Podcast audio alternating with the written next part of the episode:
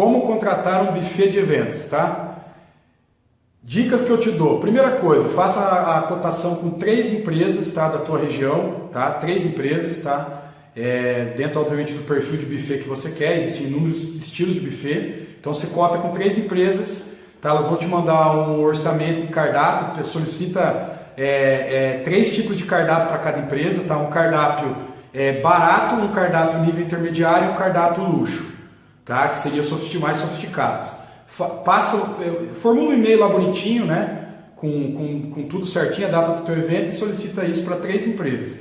É, peça um retorno urgente, tá? Por quê? É, por, por, exemplo, estou digitando hoje, peça para, por exemplo, se é 7 de manhã que você está mandando e-mail, peça para até as 4 da tarde. Se é à tarde, peça no outro dia até as 8 horas da manhã. Por quê? Essa é uma forma para ver se a pessoa tem, se a, se a, se a, empresa tem pegada. Tá? Eu avalio muito isso. Que empresa de eventos é isso aqui, ó. Ela tem que ter agilidade, ela tem que tem que tem que estar tá ali fazendo acontecer. Isso é uma das formas de você testar qualquer empresa de eventos, tá? Peça urgência na resposta, tá? Automaticamente você vai ter as respostas, já vai saber quem te respondeu mais rápido, aí você avalia a apresentação da empresa, tá? Se tem um papel timbrado, se tem um site legal, se tem, enfim, é, é, é uma apresentação bacana.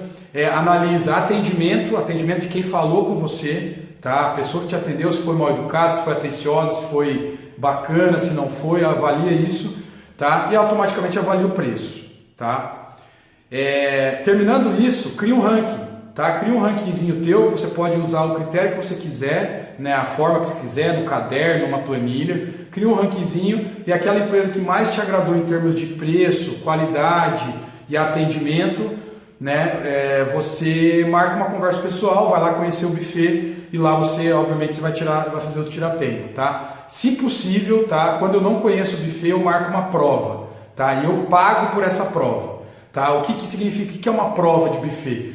É, contratei um buffet para um jantar, tá? É, para 100 pessoas, por exemplo.